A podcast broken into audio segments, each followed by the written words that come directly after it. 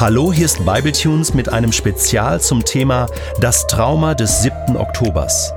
Asaf Seevi und Detlef Kühlein im Gespräch über die aktuelle Lage in Israel.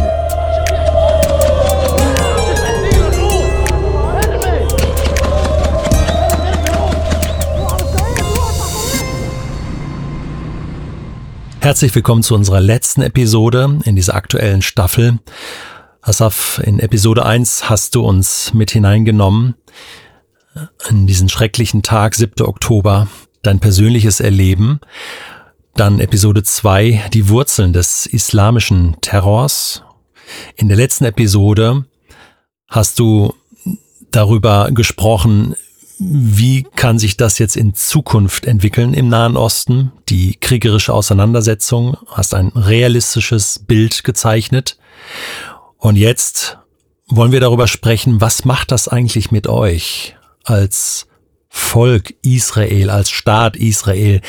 Äh, man kann sich gut vorstellen, dass das ja nicht spurlos an euch vorübergeht.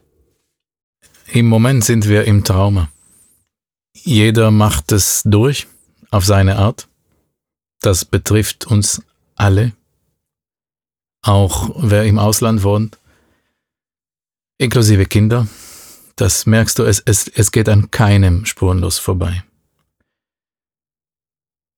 Ähm, ich habe keinen Zweifel, dass Israel gestärkt insgesamt aus dieser, diesem Trauma hervorgeht dass Israel militärisch siegen wird, aber die Reichweite der Konsequenzen des, des Einflusses, das werden wir noch Jahrzehnte und Generationen verarbeiten.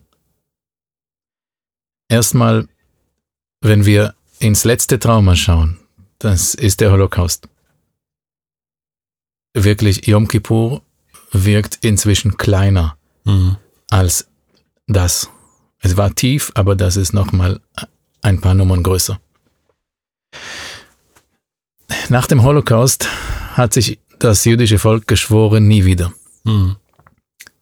Ich kann mir nichts anderes vorstellen, als man sich jetzt schwört, nie wieder. Und nie wieder ist noch wichtiger die Frage, ja, nie wieder was. Mhm. Nach dem Holocaust war das nie wieder ohne einen eigenen Staat, Genau. Mit eigenem Militär und Selbstverteidigung.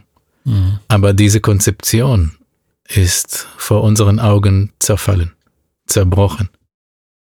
Wir haben einen Staat und wir haben eine Armee, aber wir waren eingeschlafen. Mhm. Nie wieder, dieses Mal, träumen. Nie wieder verschlafen. Mhm.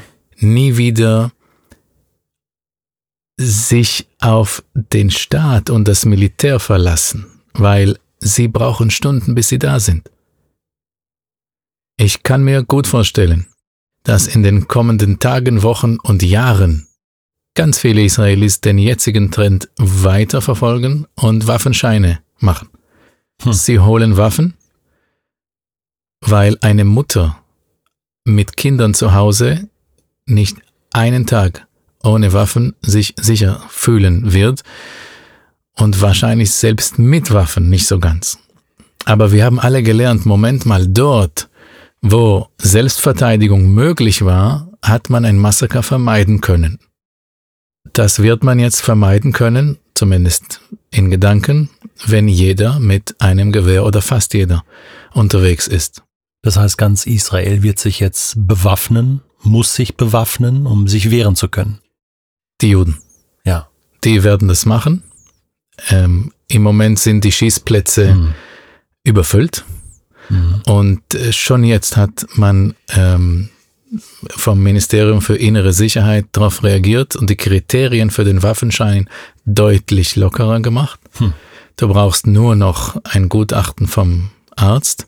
Mhm. Vorher war das äh, noch je nach Beruf und Wohnort. Jetzt ist es jeder der in einem Sicherheitsorgan gedient hat, auch ein Teil der Zeit, oder davon entlassen wurde. Hm. Ähm, das heißt, indirekt, Juden betrifft es fast alle und Araber müssen nicht ins Militär, ja. Einige gehen freiwillig, die können dann mit Waffen Okay. rumlaufen, das ist okay. Mhm. Aber so, dass das ist der Trend, den ich mir vorstellen könnte. Mhm. Das ist jetzt auf der pragmatischen Ebene. Mhm. Wahrscheinlich werden die Türen der Schutzräume verriegelbar sein und auch schusssicher sein. Mhm. Ähm, und so technische Lösungen, die, die werden dann, das wird Konsequenzen geben. Die Grenze zu Gaza wird wahrscheinlich mit viel mehr Personal bemannt sein. Ja, Nicht je- nur je auf nachdem- Hightech setzen. Je nachdem, wie das dann überhaupt aussieht. Und das betrifft andere Grenzen nicht weniger. Die Ja. Grenze zum Libanon. Mhm. Und wahrscheinlich wird der Krieg gegen die Hamas und ähnliche Organisationen auch im Westjordanland schonungslos geführt. Jeder, der irgendwas twittert, sein Haus nicht, mehr stehen oder festgenommen, untersucht und so weiter. Ähm, auch bei israelischen Arabern, es gab sehr wenige, die sich positiv geäußert haben. Aber es gab welche. Mhm. Und die meisten werden sicher, ähm, ohne dass der Staat eingreift, schon ihre, ihre Jobs verlieren. Da wird man viel empfindlicher und weniger tolerant darauf reagieren. Längerfristig, wir haben unser Vertrauen in den Staat verloren. Ja, es gab einen Vertrag, eine Art Vertrag. Schau mal, Kibbutz Be'eri, den es am meisten, ge- am schwersten getroffen hat Mhm. in Zahlen gemessen. Das ist 1946 gegründet worden. Sie sind hingegangen, weil die jüdische vorstaatliche Regierung überzeugt war, wenn ihr dahin geht, wird dieses Gebiet im künftigen Judenstaat liegen. Setzt euch dahin, da gab es noch keinen Gazastreifen. Mhm. Da gab es nur Gazastadt. Mhm. Und es war viel, viel kleiner. Ja. Setzt euch dahin, bleibt da, macht Landwirtschaft und bewacht unsere künftige Grenze und später bleibt bitte an der Grenze, da- das ist wahr geworden. Mhm. Dafür gewähren wir euch, wir garantieren euch die Sicherheit Mhm. von wegen. Dieser Vertrag ist zerrissen. Das ist schiefgegangen, ja. Da wird man sich nie ganz sicher fühlen. Das heißt, und das sind ja auch jetzt die äh, politischen äh, Diskussionen. Was denkst du, äh, wie wird sich Israel politisch aufstellen? Wird es wahrscheinlich einen Machtwechsel geben? Äh, welche Parteien werden da z- zusammenfinden? Wird es da einen Linksruck geben oder wie schätzt du das ein? Linksruck kann ich mir nicht vorstellen. Mhm. weil selbst die friedensfreudigsten Linken, die sind jetzt massakriert worden. Mhm. Zumindest die Wählerschaft, die, die, die Leute, die die Kibbutzim bevölkert haben, sie gehören dem Friedenslager. Mhm. Und spätestens jetzt, wenn ich habe eine Frau gehört, eine, eine 27-jährige, deren beide Eltern im Haus ermordet wurden am Samstag. Sie hat gesagt, ich werde zurückgehen in mein Haus, wo ich geboren und aufgewachsen bin, wo meine Mutter geboren und aufgewachsen bin. Kfar Aza heißt der Kibbutz. Mhm. Wo meine Oma das aufgebaut hat, gegründet und aufgebaut hat. Ich werde dahin zurückgehen, aber mit einer Bedingung. Keine einzige Kugel fliegt auf mich und Mhm. der Staat haftet dafür und ich habe den Ausblick bis zum Mittelmeer und kann ihn in Ruhe genießen. Das ist das Mindeste, was der Staat jetzt sich bemühen muss, um das wiederherzustellen. Sonst haben wir 30 Kommunen, die ausradiert sind. Die werden sich nicht wieder erholen. Mhm. Das heißt, da ist eine ganz klare äh, Forderung. Und das bedeutet, die jetzige Regierung Netanyahu äh, ja, wird äh, abdanken müssen. Ich glaube nicht, dass die Regierung äh, die Kritik überleben wird. Mhm. Aus den Fach, der Fachebene und manche Politiker, Minister, da kamen schon Statements wie es ist die Verantwortung, die wir tragen müssen. Nach den Kämpfen wird alles untersucht. Wir stehen dazu. Wir tragen die Verantwortung. Nur eine Person hat es auffälligerweise bis heute nicht angesprochen. Sie heißt Benjamin Netanyahu. Mhm. Ja. Ich schätze, dass er das Politische nicht überlebt. Und ähm, was dann kommt, keine Ahnung. Aber eine Sache ist klar. Mhm. Die Zwei-Staaten-Idee, die ist für die Ewigkeit begraben. Wenn du siehst, was die Ziele der Terroristen sind und was der Herzenswunsch mhm. von Großteilen der palästinensischen Bevölkerung, die mitgefeiert hat auf den Straßen, dann siehst du, es geht gar nicht um Grenzen. Es geht überhaupt nicht um Grenzen oder um ein Territorium. Es geht um überhaupt das Recht, in diesem Land als Nicht-Muslim zu leben. Und dann wirst du vor wenigen Optionen gestellt. Kannst dir vorstellen, was, oder? Ja. Und das führt uns natürlich jetzt zu einem ganz neuen Szenario, dass äh, wenn es keine Zwei-Staaten-Lösung mehr gibt, sondern eine Ein-Staaten-Lösung äh, mit Namen Israel für israelische Staatsbürger, äh, dann ähm, ähm, ist das ja etwas, was man sich bis jetzt ähm, in der ganzen Historie äh, des Nahostkonflikts äh, nicht vorstellen konnte. Naja, ähm, das gab schon andere Stimmen, auf beiden Seiten übrigens, die einen Staat äh, bevorzugen. Da haben wir ja in friedlicheren Zeiten mhm. ausführlich drüber gesprochen. Aber spätestens jetzt ist jedem klar vor Augen geführt worden, was passiert, wenn wir ein Territorium ja. nicht mehr kontrollieren. Und ja. das kannst du vergessen, dass, mhm. dass man die Sicherheit der eigenen Kinder in fremde Hände gibt, das ist alles so ein kleiner Raum, das wird's nie geben, nie, nie, nie. Das war die wichtigste Stunde, der wichtigste Unterricht, leider viel zu schmerzhaft. Die Wahl, vor die wir gestellt haben, die Optionen, ist erstens, du kannst dich umbringen lassen, abschlachten lassen, äh, nein, danke. Die zweite Option ist abwandern. Mhm. Und das hm. ist eine mögliche Sache. Es gibt junge Familien, die sofort einen Flug gebucht haben, bis es ruhiger wird. Aber was, wenn es nie ruhig wird? Mhm. Und genau das möchten ja die islamistischen Organisationen und politischen Akteure im arabisch-muslimischen Raum. Sie möchten Israel derart schwächen, unattraktiv machen, dass es zerbricht, dass Leute, dass Juden da weggehen. Mhm. Aber die Juden werden nicht weggehen. Nie wieder. Sie werden nicht weggehen. Da sprichst du etwas an, äh, da wollte ich dich auch noch um deine Einschätzung fragen. Im Moment äh, beobachte ich so, und das ist ja nur eine Außenwahrnehmung, dass es äh, schon auch ähm, ähm, Israelis gibt, die das Land verlassen aus Angst, die äh, wie, äh, quasi ausgeflogen werden wollen. Andere kommen bewusst wieder zurück. Äh, du hast es angesprochen, äh, gerade ähm, junge äh, Männer, die mithelfen wollen als, als Reservisten äh, und mitkämpfen wollen. Wie beobachtest du diese en Entwicklung? Das ist der Kampf um dein Zuhause. Und da überwiegt eindeutig die Bevölkerung, die vom der Backpack-Reise in Südamerika auf den ersten Flieger geht mhm. und jeden Preis zahlt aus eigener Tasche. Mhm um das Zuhause zu verteidigen. Da bin ich mir sicher.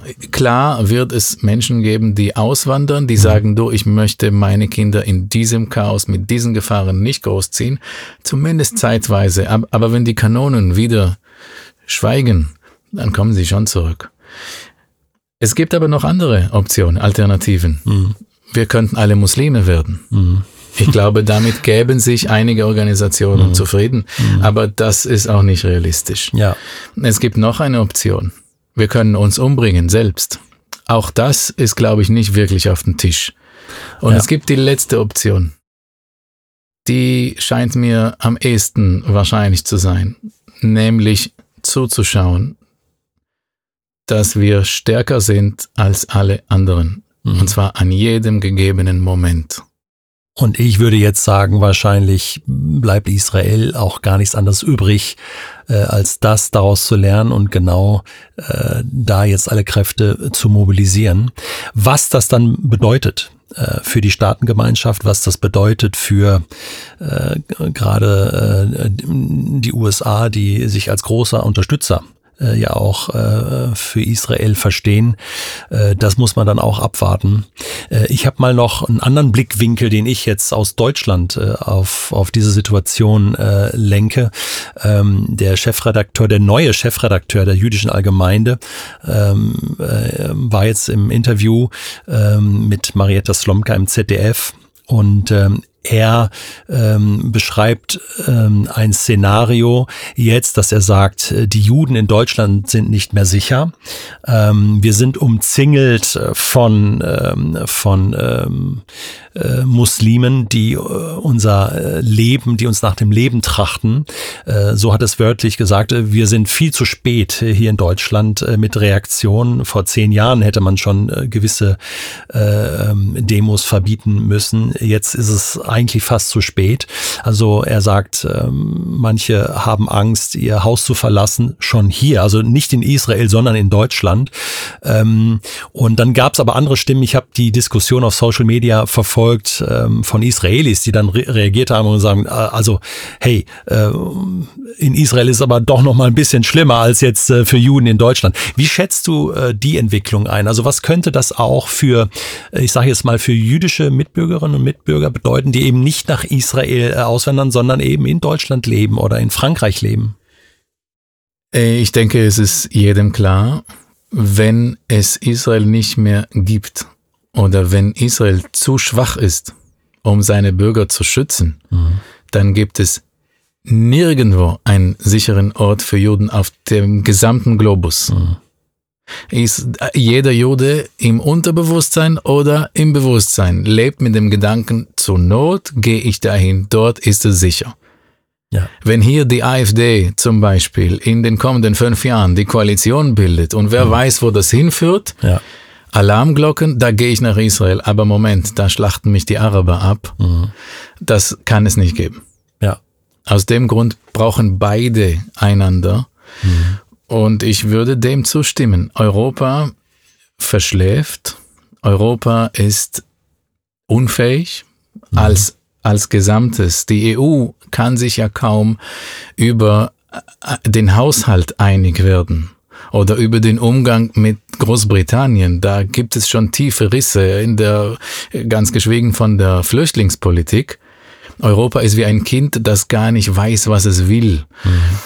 Und dann noch militärisch oder ähm, verfassungstechnisch zu handeln, das braucht viel Kraft. Ich denke, das ist für Europa als Ganzes unmöglich. Mhm. Das können einzelne Staaten machen und am wahrscheinlichsten kommt das in Frankreich zuerst, weil mhm. sie mit den größten Herausforderungen leben müssen.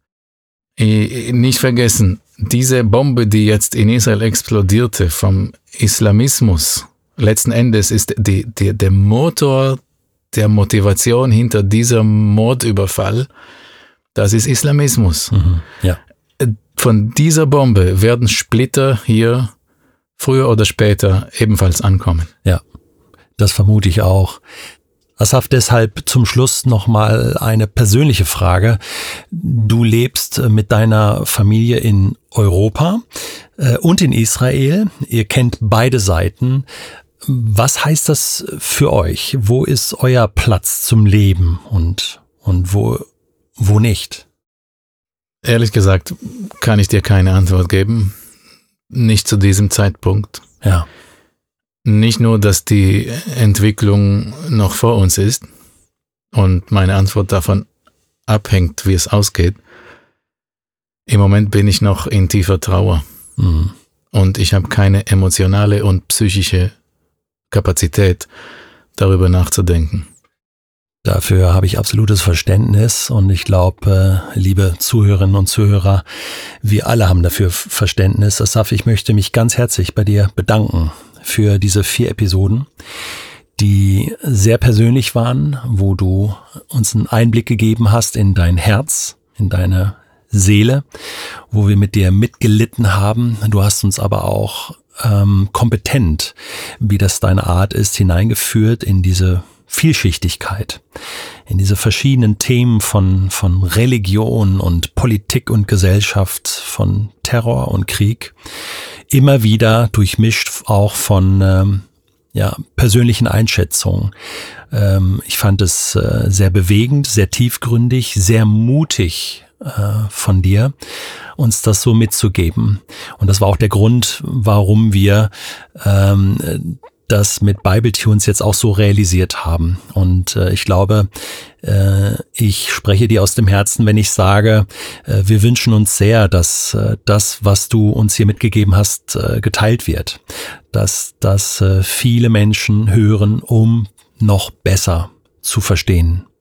Ich bin zuversichtlich, dass das Gute im Menschen und das Leben siegen werden und wünsche mir vom tiefsten Herzen, dass möglichst wenig Menschen leiden und mit ihrem Leben bezahlen werden.